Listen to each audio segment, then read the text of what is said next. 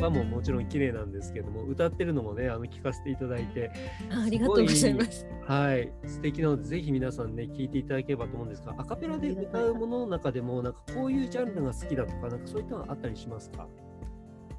いや特にこだわりはなくてですねな何でも好きというか本当にあの聴く音楽はもうクラシックからヘビーメタルまで全部聴くんです。ヘビーメタルも聞くんですか？あ聞きます聞きます。えー、まさかなんか意外なあの側面が見えました本当ですか？ヘビーメタルはあれですか？いいつから好きなんですか？ヘビーメタルにハマったのは多分高校時代からですかね。からえー20代いっぱいぐらいまではすごいハマってました。あそうですかちなみにどんな方があの最もおすすめというか好きな方とかいますか？ミュージシャンで。そうですねヘビーメタルというかあのメロメロディアスコアとかいろいろ言われるんですけど私はあの以前あった北欧の方のバンドでソナタ・アクティカさんっていう方がいたんですけどその方々の曲聴いてもう感動してしまって、そこからいっぺんに洋楽とか福岡系の音楽も聴き始めましたね。あそうなんですね。えはい、今ちょっとメロコアなんですか？メロコア系って言われてます。でもいろんないろんな呼ばれ方をしてるんですけど。えー、いや僕もなんかあのそういう意味ではメロコアの時代の人なんで メロコアの時代の人っていうかメロコアがすごい流行ったオフスプリングとかあめっちゃ好きです。聞いてました。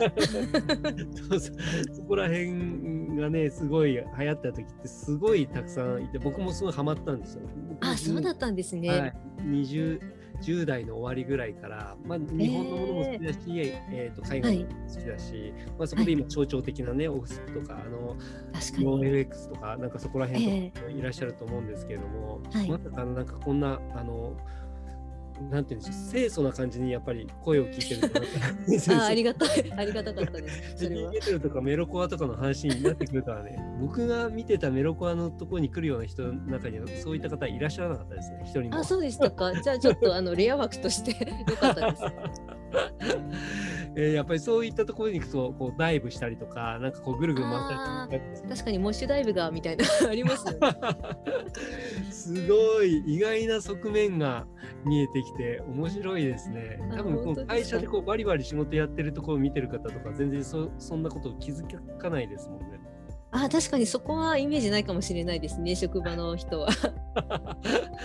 急になんか一緒にカラオケに行ったらなんかあのーそういった激しいやつをやりだした。確かに。あ、でもあのやっぱり歌うのはせっかくね誰かに聞いてもらうんだったら知ってる曲の方がいいなと思ってるので、割と皆さんが知ってくださってるような曲とか、あと割とこうスタイフ聞いてくださってる世代って20代後半とか30代ぐらいの方が多いのかなって勝手に予想しているのでその方々がちょっと懐かしいなって思って聞いてくださるような曲は選んでます。あなるほど。でもあれですね今までの話をトータルで、えーとはい感じたことを言うとまずなんかその、目の前にいる人というかそちらの人を尊重するっていうのはすごいレオさんは強いですね。あ本当ですか？うん、仕事に関してもそうだしまずそのええ目の前の人を見てのその役割っていうお話もされてたじゃないですか。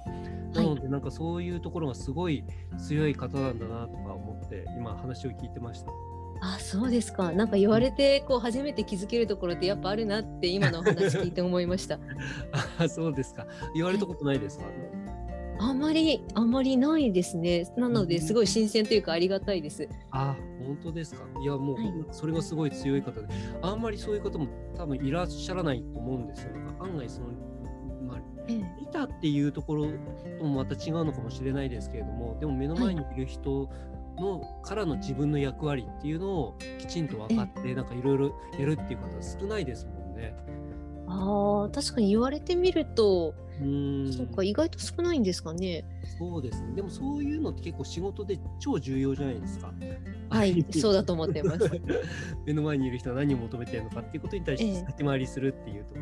ろ、なんかあの配信とか聞いてても、あのリーダーのその2番手になるにはどうしたらいいのか あありがとうございます。はい、聞きましたけれども、それもすごい的確で、えっと、僕はなんか2番手できない人なんですよ。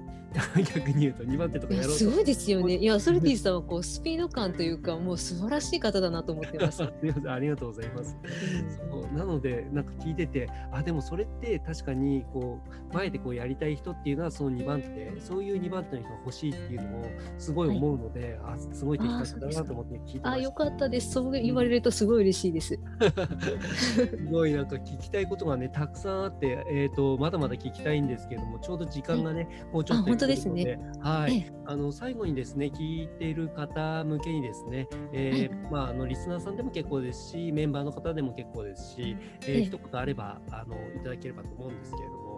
はい、ありがとうございます。あの私自身音声発信も始めてまだ全然経っていないんですけれども声の魅力っていうところは以前からずっと感じていて自分の声で何かを発信していくとかいろんな方からこう何か教えてもらえるっていうのはすごい素敵な機会だなと思ってるんです。なので聞いてくださってる方もあのサロンのメンバーの方ともこういろんな情報交換をしながらお互いにこういい方向に進んでいければななんて思っていますのでどうぞよろしくお願いします。はい、ありがとうございます。ということでね、えー、素晴らしいなんかあの名言がいっぱい飛び出ましたけれども、ありがとうございます。はい、これからもサロンの中で、えー、よろしくお願いしますということで、はい、えー、トレオさんに来ていただきました。今日はありがとうございました。はい、ありがとうございました。